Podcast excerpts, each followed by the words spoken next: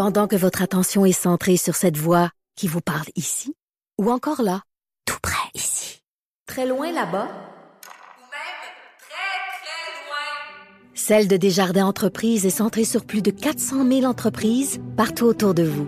Depuis plus de 120 ans, nos équipes dédiées accompagnent les entrepreneurs d'ici à chaque étape pour qu'ils puissent rester centrés sur ce qui compte, la croissance de leur entreprise. C'est 23. Patrick Lagacé en accéléré. Les meilleurs moments du Québec maintenant en moins de 60 minutes. Donc, les provinces étaient là avec leur chapeau, attendaient qu'Ottawa chiffre sa proposition pour un nouveau, une nouvelle entente en matière de financement fédéral de la santé. Philippe Quentin vient de le dire, les provinces demandaient vu 28 milliards par année. Pendant 10 ans, ben, Ottawa vient d'ouvrir son jeu. C'est 46 milliards pendant euh, 10 ans. C'est beaucoup moins que les 28 milliards annuels qui étaient espérés. Les provinces espèrent que c'est une base de négociation. On parlait avec quelqu'un qui connaît bien le système de santé. Il a été ministre de la Santé et aussi président de la Fédération des médecins spécialistes du Québec. Docteur Gaétan Barrette est au bout du fil. Euh, Docteur Barrette, salut. Comment ça va? Très bien. Euh, vous, si vous étiez ministre de la Santé et que vous aviez reçu cette offre-là d'Ottawa, seriez-vous content aujourd'hui? Je serais extrêmement déçu et puis j'aurais probablement plus de chemise sur le dos. Vous l'auriez déchiré à répétition.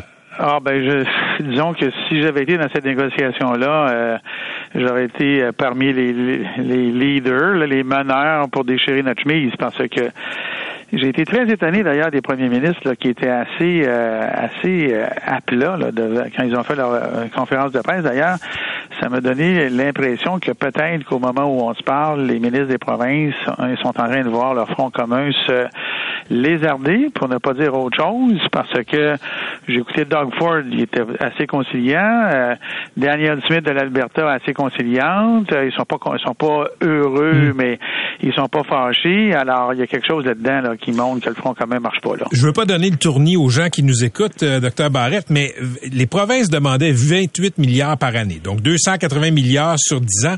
Ça, est-ce que c'était exagérément et volontairement trop élevé pour partir la négo? Je pense que non. C'était dans une philosophie très simple, euh, celle euh, qui- selon laquelle le financement du fédéral, qui initialement, lorsque ces choses-là ont été mis en, mises en place, là, le, le système de santé devait être 50-50 fédéral-provincial. Oui.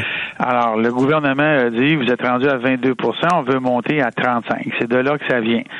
Le fédéral, lui, a toujours répondu, et c'est ça sa construction, a toujours répondu, oui, mais au fil du temps, on vous a envoyé des points d'impôt et vous avez fait autre chose avec. Tout le monde se rappelle des points d'impôt envoyés par Stephen Harper au, au provincial quand le Québec avait, lui, décidé de faire des baisses d'impôts. Alors, quand on regarde la position aujourd'hui du fédéral, leur communiqué de presse, il est très simple.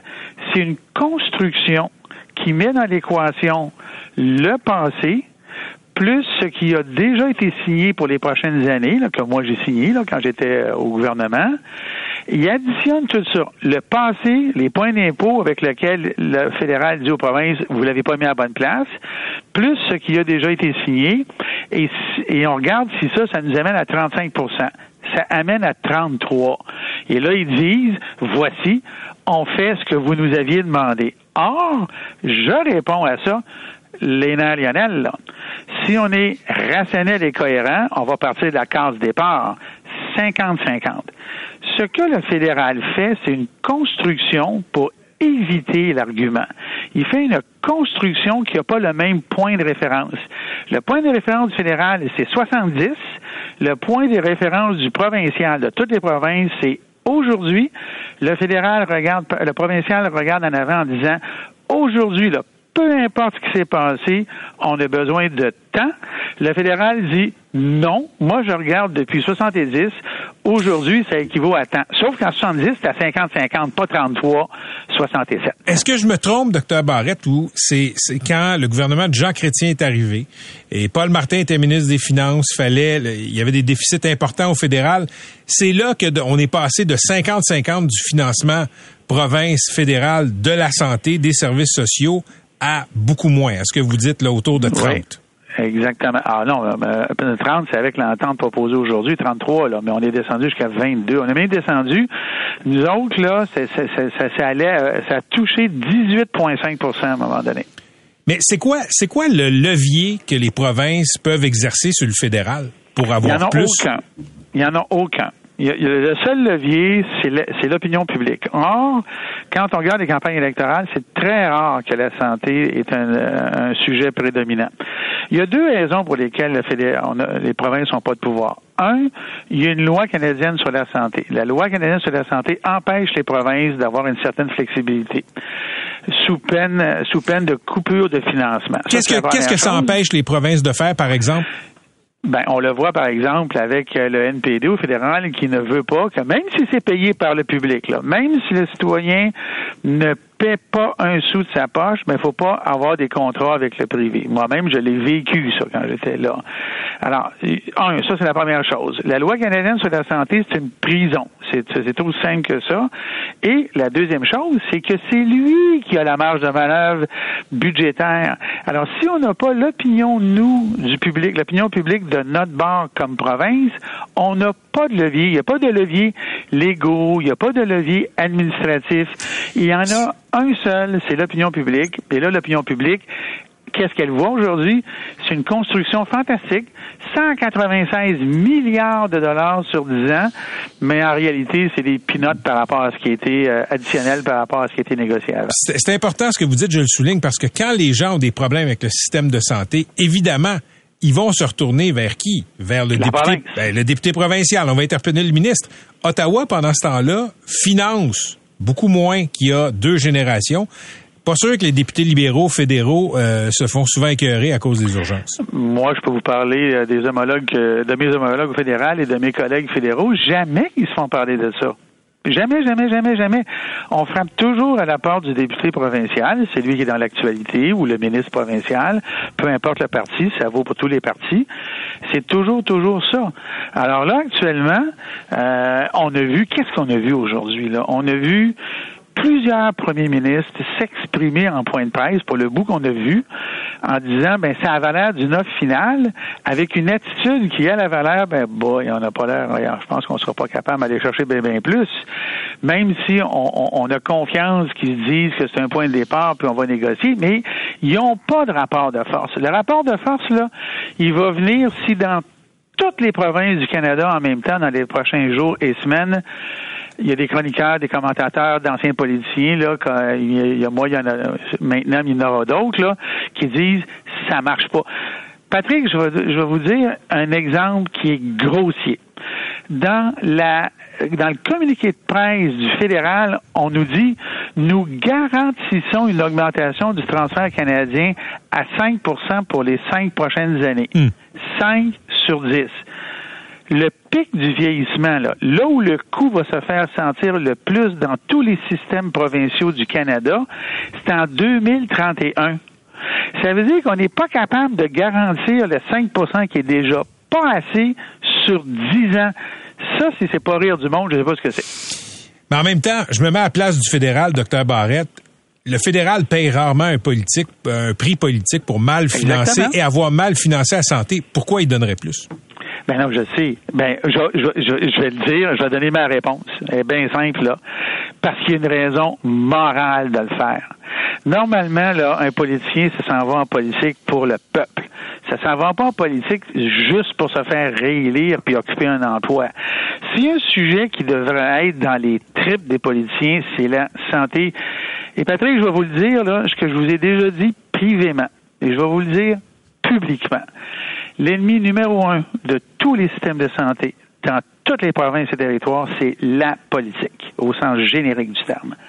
Parce que la politique vient faire ça, ça vient, c'est ça la réponse à la question que vous venez de me poser. Pourquoi il ferait? Parce qu'il y a toutes les, il y a- pas le gros bout du bâton, il y a le bâton complet. Alors, il le fait pas. C'est exactement ça qu'il fait. Il fait une construction qui fit dans les chiffres et qui va bien se vendre. Ceux qui sont pas informés, qui nous écoutent actuellement, là, ils regardent ça, là, puis s'ils portent pas attention, à 196 milliards sur 10 ans, là, ils vont tous se dire, c'est normal, c'est le réflexe humain, c'est 19 milliards de plus par année. Et de, ça, il y en a le 23 qui viennent au Québec. De quoi qu'on se plaint?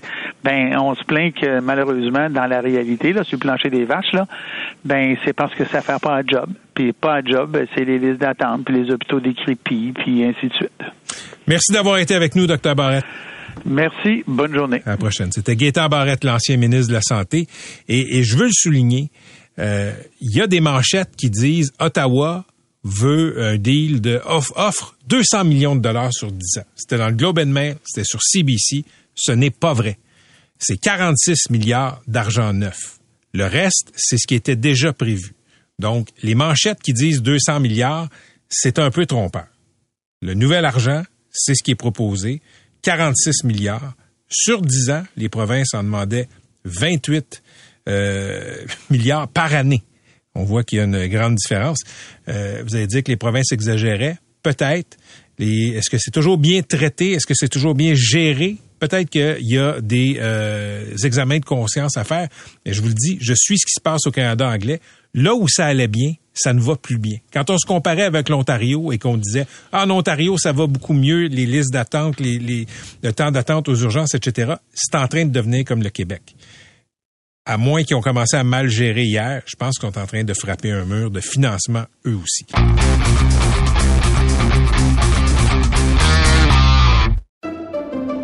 Pendant que votre attention est centrée sur cette voix qui vous parle ici, ou encore là, tout près ici, Très loin là-bas? Ou même très, très loin? Celle de Desjardins Entreprises est centrée sur plus de 400 000 entreprises partout autour de vous. Depuis plus de 120 ans, nos équipes dédiées accompagnent les entrepreneurs d'ici à chaque étape pour qu'ils puissent rester centrés sur ce qui compte, la croissance de leur entreprise.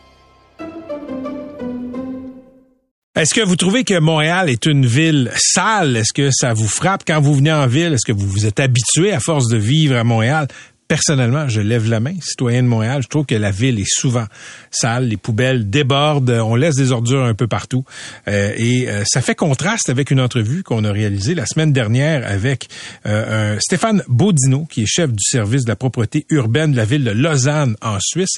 Et ça nous a inspiré d'aller voir ce qui prévaut comme attitude, comme philosophie de propreté à Montréal. On va parler immédiatement avec Maya Vodanovic. Elle est responsable de la concertation avec les arrondissements de laquelle relève la brigade de propreté de Montréal. Elle est aussi, elle est aussi mairesse de euh, l'arrondissement de la Chine. Madame Bonanovitch, bonjour. Bonjour, Monsieur Lagacé. C'est un plaisir d'être avec vous. Ben, réciproque, pourquoi Montréal est si sale? Ben, c'est une grande métropole. Montréal, on n'est pas Lausanne. J'ai écouté votre entrevue, puis hmm. j'ai fait beaucoup de recherches sur Lausanne, puis Lausanne, c'est 140 000 personnes, puis avec un revenu, un revenu moyen le double d'une autre. Alors, euh, on peut pas vraiment se comparer. Là. Une grande métropole. comprenons-nous bien là. Je veux pas comparer. Je veux pas dire que demain matin, Montréal peut être Lausanne. Ce que je voulais montrer aux auditeurs, c'est qu'il y a d'autres façons de faire. Euh, Absolument, vous avez tout à fait raison. Avant, de parler de Montréal puis des rats aussi, là, on va parler de ça. Oui. On va écouter un des extraits, on va écouter quelques extraits de l'entrevue que j'ai réalisée avec Stéphane Baudino, puis on va comparer avec euh, Montréal. On va commencer avec les capteurs, les détecteurs dans les poubelles. Oui.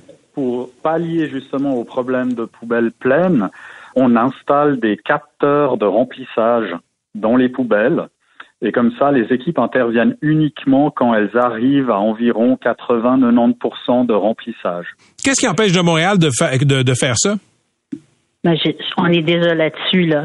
J'ai écouté votre entrevue, j'ai écouté l'entrevue, puis j'ai tout de suite parlé avec euh, le responsable, puis il dit, il dit Colin, c'est une bonne idée, ça une bonne idée, puis on va voir si on peut l'installer. À la place de juste nous euh, se promener puis voir, ah, on devrait y aller. Là. Mais on y va systématiquement, hein, comme quand pendant la pandémie, puis même encore maintenant, nos parcs sont tellement euh, utilisés, là, beaucoup plus qu'avant, c'est qu'automatiquement, on envoie du monde la fin de semaine pour vider les poubelles parce qu'on sait qu'elles vont être pleines la fin de euh, semaine. Madame Vodanovic, j'habite près d'un parc, je fréquente les grands parcs. La fin de semaine, Écoutez, c'est évident que le nombre, on, parle pas de l'hiver évidemment, c'est évident que le nombre de poubelles n'est pas suffisant. C'est évident qu'il manque de bras pour ramasser les poubelles. Les samedis soirs, les dimanches soirs, c'est une dompe. le samedi soir et le dimanche soir, nos parcs, là, depuis la pandémie, là, Hmm. c'est c'est je pense que ça, ça a dû être dix fois plus. Là, Ben. Les berges de la Chine, il y a plein de gens qui viennent, puis je pense que c'est une habitude qui a été prise. C'est une bonne habitude. Et les gens continuent, mais nos infrastructures sont pas adaptées. Tu sais, maintenant, il faut mettre des toilettes pour accommoder tous ces gens-là, il faut mettre des poubelles. Et on est en train de mettre des, des grandes poubelles des- qu'on appelle des molocs, là, qui sont semi-enfouis. Mais euh, les gens aussi doivent collaborer, hein, parce que des fois, Ben. ils ont un gros sac, puis ils le mettent pas dedans, ils le mettent à côté. Il y a de l'éducation à faire aussi. là. Mais s'il manque de poubelles, à un moment donné, les gens font ce qu'ils font. C'est qu'ils laissent leurs déchets dans le parc puis ça Ben. déborde. Mais ça, Ben, ça, c'est la job de la ville de mettre plus de poubelles. S'il y a dix ben- fois plus de monde dans un parc, mettez dix fois plus de poubelles. Mais on l'a fait, je vous dis, je, je l'ai fait, je l'ai vécu pendant la pandémie. Puis euh, je me promenais moi-même, là, puis je voyais des, des- je voyais des sacs. Vous savez, des, des fois ils mettent dans un sac brun, là, ils mettent tout ça dans un sac dans un grand sac noir, puis ça fit pas dans le trou. Alors ils laissent à côté, même si la poubelle est vide. Puis je vous jure, je, je l'ai fait le voyage. J'ai ouvert les poubelles, puis c'est parce que c'était plus commode de le laisser à côté. Puis c'est là que ça se déchire, puis euh, tu sais, on a ce qu'on a. Alors, euh, mais vraiment, on a ajouté des poubelles, puis ça, ça continuait. Il y, a, Parle- il y a les deux. Parlant de la discipline des gens, des citoyens, il y a une escouade qui donne des, des contraventions. À Lausanne, on va écouter encore une fois M. Bodino. Depuis 2017, la ville de Lausanne a introduit ce qu'on appelle les amendes d'ordre et elle permet à une équipe euh, d'agents, une dizaine euh, d'agents, d'amender entre autres les crachats, mais aussi euh, le fait de jeter un mégot, un papier ou ne pas ramasser euh, une crotte de chien par exemple. Pourquoi on n'a pas ça à Montréal? On a, on a des brigades de propreté, mais qui ne donnent pas des contraventions, ils les ramassent. Donc, Mais ça, encourage exemple, les gens, ça encourage les gens à jeter leurs déchets dans la rue.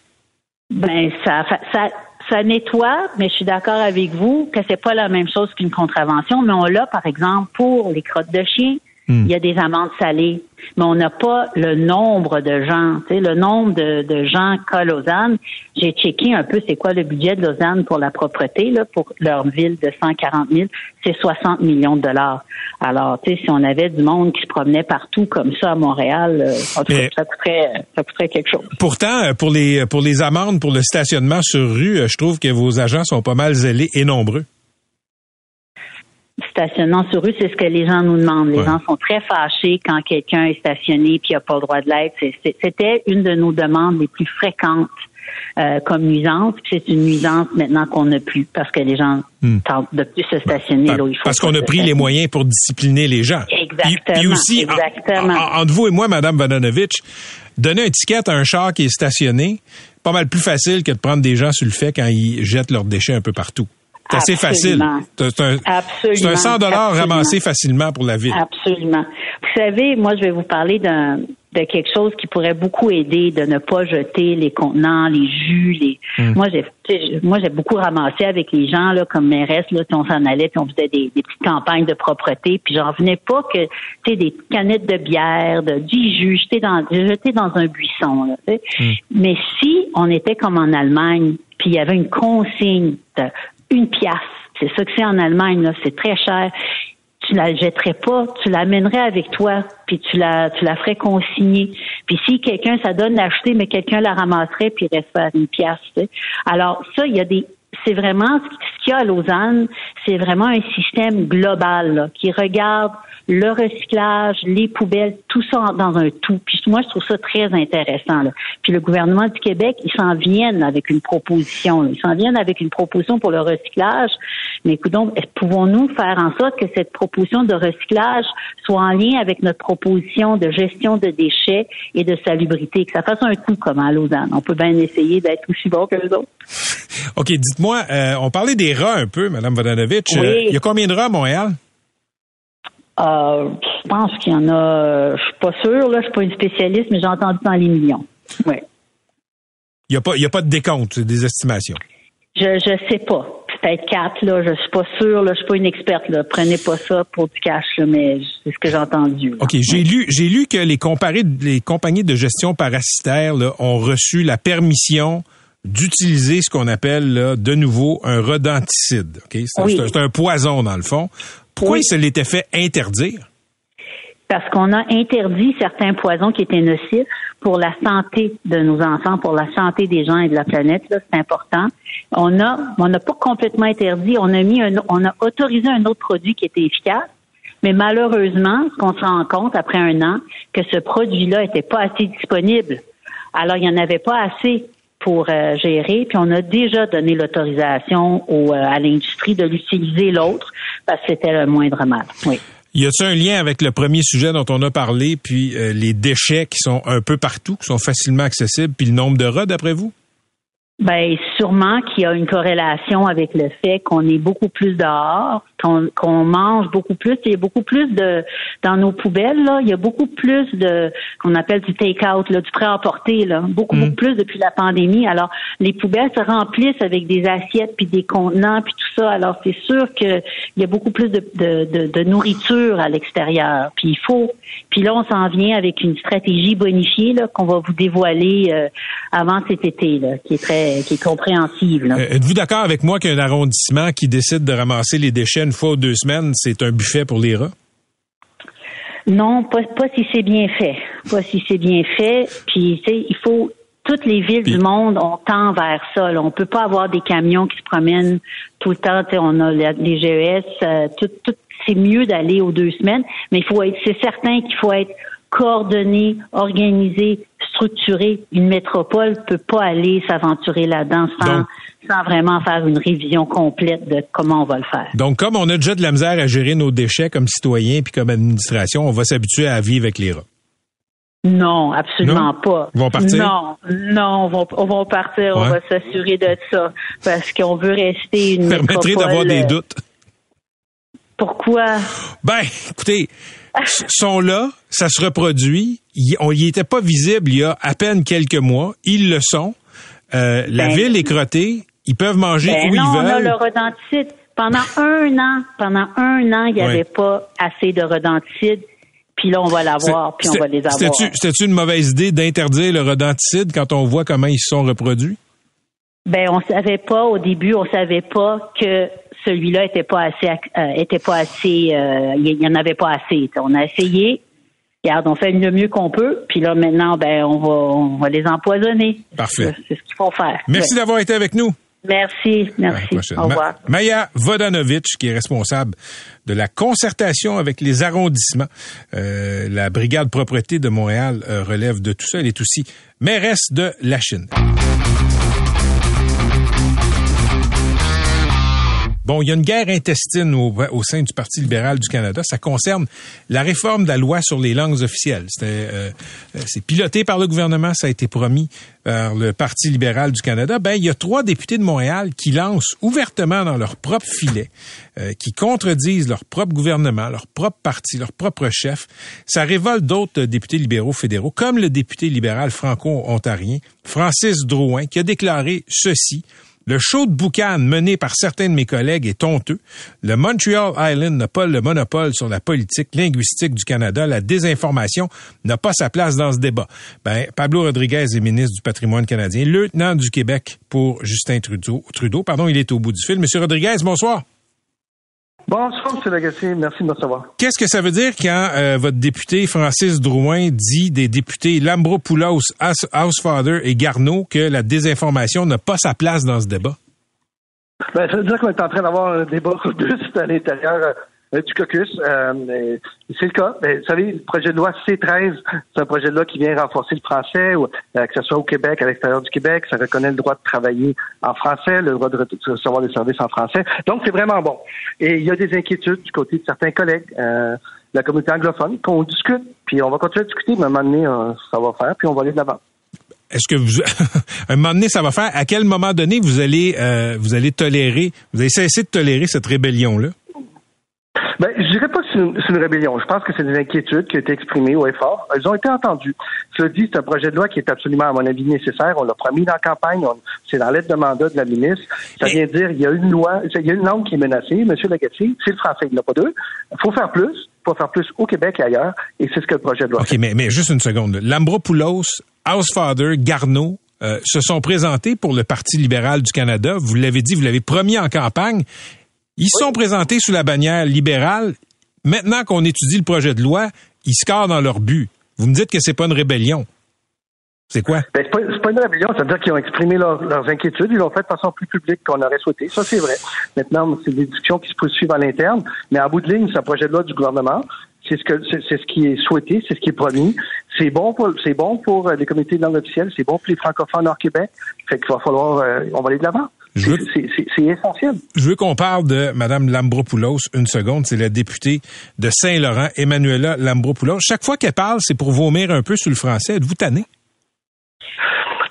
J'étais pas là, là au niveau de ses propos, puis je veux pas les juger non plus. Euh, alors son point de vue, moi, mon point de vue, c'est que ce projet de loi il est essentiel. Euh, vous savez, il y, a- une- il y a une langue qui est menacée, M. Lagacé, OK. on est tous d'accord. Elle a dit, votre députée, de, votre députée de Saint-Laurent, elle a, elle a raconté une fable. Elle a dit que une de ses concitoyennes lui a raconté que sa tante anglo, âgée, ne peut pas avoir de service en anglais parce que, de son médecin, parce que la loi 96 empêche supposément cette médecin de lui parler en anglais. C'est complètement faux. Est-ce que vous la croyez quand elle dit ça? Écoutez, je pas, j'étais pas là avec elle. Vous, vous connaissez, fait- monsieur, monsieur Rodriguez, vous, con- vous êtes un gars informé, vous connaissez sa déclaration. Est-ce que vous la croyez? Monsieur Lagacé, c'est pas à moi de juger. Là. Ce qui suis là, pour dire oui, elle ment ou non. C'est une pas. menteuse. Ce qui, ce qui est, ce qui est important, C'est menteuse. c'est que Mme Lambropoulos, C'est une au menteuse. projet de loi, il faut qu'ils rentrent dans les rangs. C'est Il faut une rentrent dans menteuse. les rangs et qu'on adapte le projet de loi. Monsieur ça, Rodriguez, Madame Landropoulos, est-ce que c'est, est-ce que c'est une menteuse? Ben, ça- c'est pas, qui suis-je? Qui êtes-vous, M. Lagacé, pour dire que quelqu'un est un menteur? La loi Je- je- 80 je sais pas, j'étais la pas- loi Ah, non, non, 96. La loi 96. Est-ce qu'elle a fourni des preuves? Est-ce qu'elle a 96. fourni des preuves de ce qu'elle a avancé?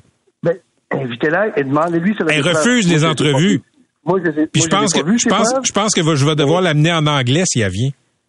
Ben, invitez-la, parlez les langues que vous voulez. Mais moi, ce que je vous dis, mon défi à moi, là, puis collectivement, c'est de faire en sorte qu'on se rallie derrière ce projet de loi qui est nécessaire pour renforcer le fait français, autant chez nous qu'ailleurs au Canada, puis on va le faire. Pourquoi vous répondez pas à ma question sur Madame Lambropoulos? Ça vous coûterait quoi de dire Ben, qu'elle je dit pas la vérité? Ben, j'y réponds. Ben, je peux pas vous dire. Si, si elle dit que quelqu'un lui a dit quelque chose, j'étais pas là, M. OK. Lagacé, vous n'étiez OK. pas là non plus. Regardez, vous, vous êtes le lieutenant du Québec. Vous la connaissez, Madame Landropoulos. Vous, vous, vous la côtoyez. Donnez-moi une qualité qu'elle a. Ben, elle travaille fort. Moi aussi. Ben oui, bravo, moi aussi. Es-tu Euh, bonne? Elle travaille- à part travailler fort, es-tu bonne? Qu'est-ce qu'elle apporte au caucus? Est-ce que vous voulez que je juge un individu, un être humain? Je, je ne suis pas au-dessus de personne, moi, pour juger quelqu'un. Et vous non plus, M. Lagacé, en OK. dire, Ben, le- je- l'objectif, non, non, pas- non, non. Non, non. Monsieur Rodriguez, je vais me permettre, je vais me permettre de juger quelqu'un qui avance des choses qui sont fausses sans l'ombre d'un doute. Mais je- ne sais pas, je n'étais pas là quand la madame lui a dit ça. Personne, OK. j'y étais pas non plus. Ce que je vous dis, moi, concrètement, c'est que ce projet-là, là, on en a besoin pour le fait français, Et pour, vous- et vous défendre- avez- pour faire en sorte d'a- d'arrêter le recul du français, pour promouvoir le français au Québec, à l'extérieur du Québec, pour qu'on puisse travailler en français chez nous, pour qu'on puisse avoir accès à des services en français chez nous. C'est ça le bill, c'est ça qu'on va passer. Puis vous avez trois députés qui sont euh, dans des circonscriptions à, à forte pluralité anglophone, disons ça comme ça, qui scorent dans votre but. Puis on va avoir une bonne discussion avec eux. Vous allez leur dire quoi? Fait qu'on va avoir une discussion nous autres, vous verrez bien. Ben, genre, Ben, genre, genre, qu'il y a une discussion, puis regardez. euh, Ah, une discussion. je- je- on a une discussion sur l'importance du projet de loi, sur l'invité d'aller de l'avant, puis on a des inquiétudes. Il y a des inquiétudes par rapport à 80, par rapport à d'autres choses. C'est normal, c'est l'agacé. Vous savez, puis, est-ce que c'est rare? Oui, c'est une période qui est plus rare. En même temps, on fait tous, là, notre gang, là, la job la plus belle au monde, qui est celle d'être autour d'une table pour essayer de changer le monde, d'améliorer la société. On peut être en désaccord, faut qu'on s'exprime sans désaccord, mais en bout de ligne, faut aller de l'avant, manière, c'est ça que je veux. vous êtes venu, à- vous avez répondu positivement à la demande d'entrevue. Je vous remercie d'être venu. Puis écoutez, je sais que je dois vous libérer. J'avais promis de vous libérer à 18h10, pas plus tard. Mais euh, écoutez, euh, ce serait le fun de vous recevoir en studio pour une couple de minutes, euh, beaucoup de minutes. On a beaucoup de sujets à aborder Ça sera avec vous. grand plaisir. Ouais, Ça mais avec Là, pour l'instant, je préside un comité actuellement, mais euh, quand j'aurai un peu plus de temps, je vais y aller vous avec grand plaisir. vous étiez un peu aux abonnés absents ces derniers temps. Je dois vous faire le reproche.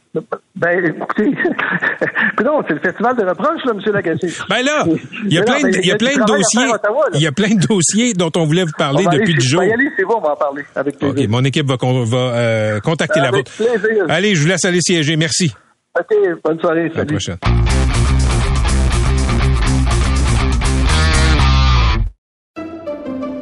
Pendant que votre attention est centrée sur cette voix qui vous parle ici, ou encore là, tout près ici, très loin là-bas, Ou même très, très loin. Celle de Desjardins Entreprises est centrée sur plus de 400 000 entreprises partout autour de vous.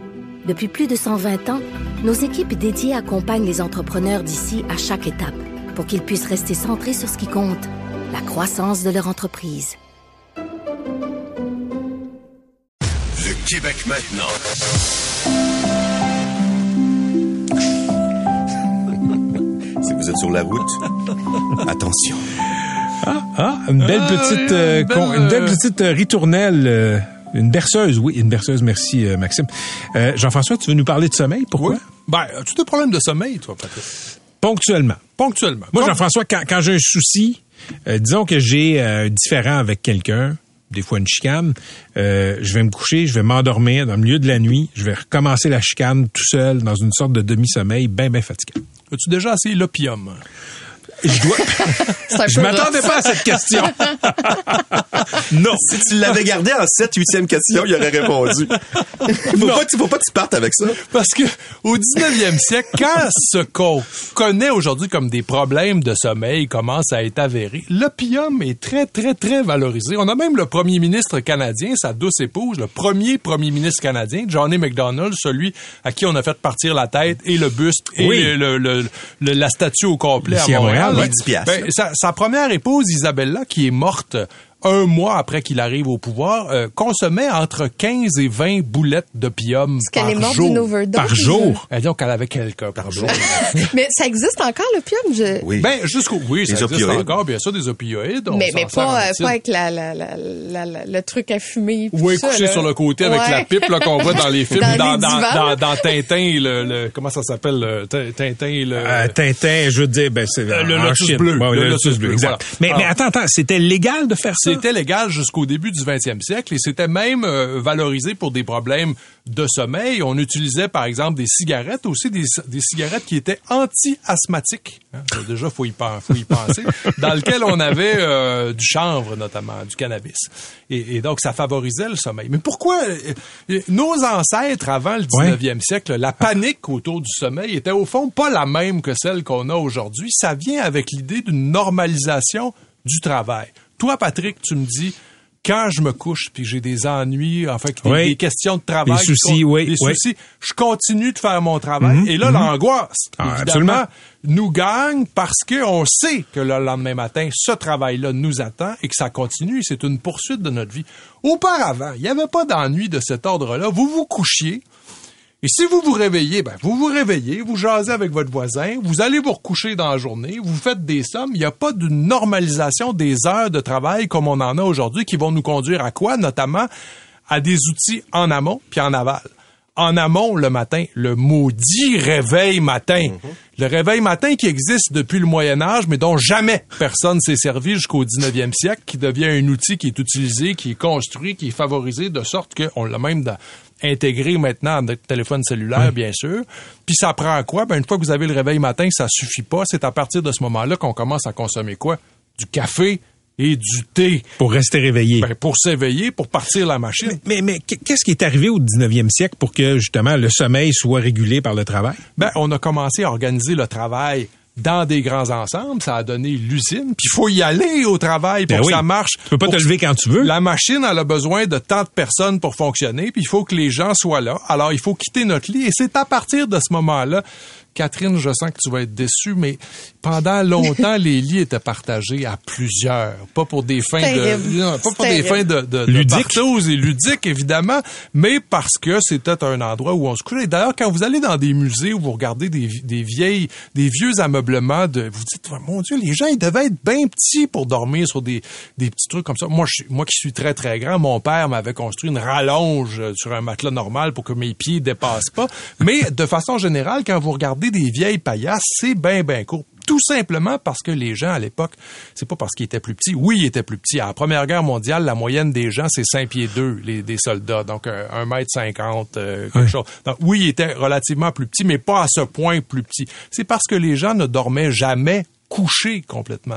On avait peur de, de mourir de consomption. On avait même Hein? chez les De plus- consomption, c'est Oui, quoi ça? De, de- de- de congestion des Ok. poumons. C'était Euh, on- papa puis maman dans la petite vie. en quelque sorte, oui, à la verticale complètement, qui attendait que les, les poubelles passent le lendemain matin.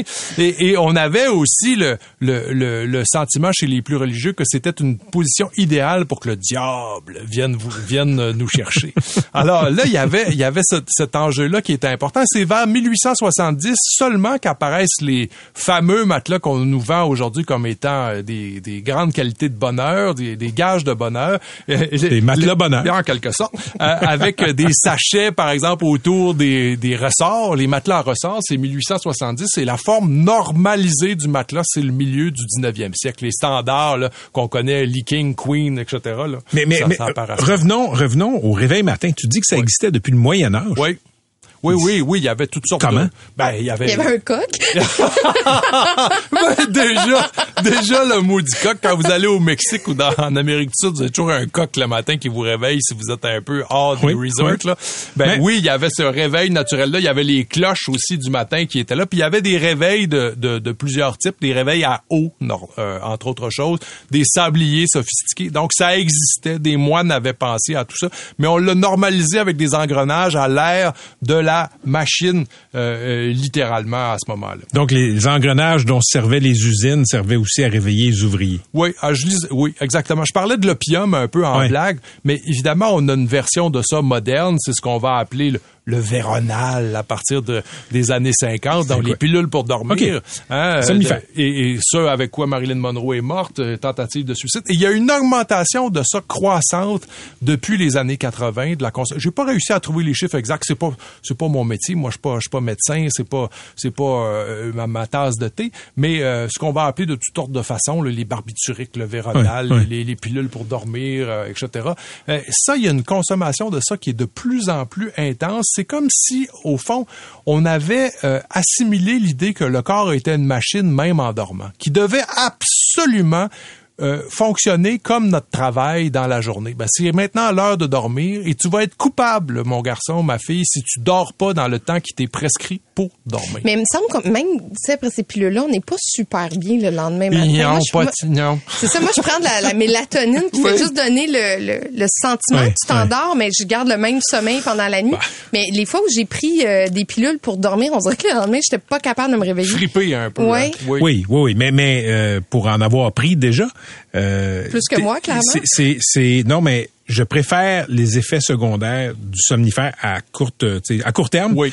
aux effets secondaires de pas ou de mal dormir. Sauf qu'en Amérique du Nord, en, en Occident, de façon générale, on en prend de façon, et chez les femmes davantage d'ailleurs, d'après ce que j'ai vu, on en prend en forte quantité, puis on n'arrête pas. C'est ça le problème. C'est devenu la béquille pour dormir. Disons qu'on est loin de la camomille, de la valériane, puis de la, de la mélisse là, pour dormir, qui était possiblement des, des placebos. Hein. Il y a probablement pas grand-chose là-dedans, mais il y a une vertu dans l'eau chaude et dans l'idée d'avoir un cycle de sommeil stable. Si vous vous couchez à la même heure, que vous vous chicanez pas, euh, euh, Pas d'écran. pas d'écran avant de commencer, que vous respectez une routine, que vous lisez. Par Il exemple. semble que- moi, moi, lire, c'est pour moi, ça a toujours été salutaire. Lire avant de m'endormir, pas forcément un livre mauvais, mais je m'endors, peu importe qui c'est. Après deux, trois pages, ça, ça, c'est- ça s'écrase, c'est efficace. Peur que tu dises, je lis mon journal, puis lentement.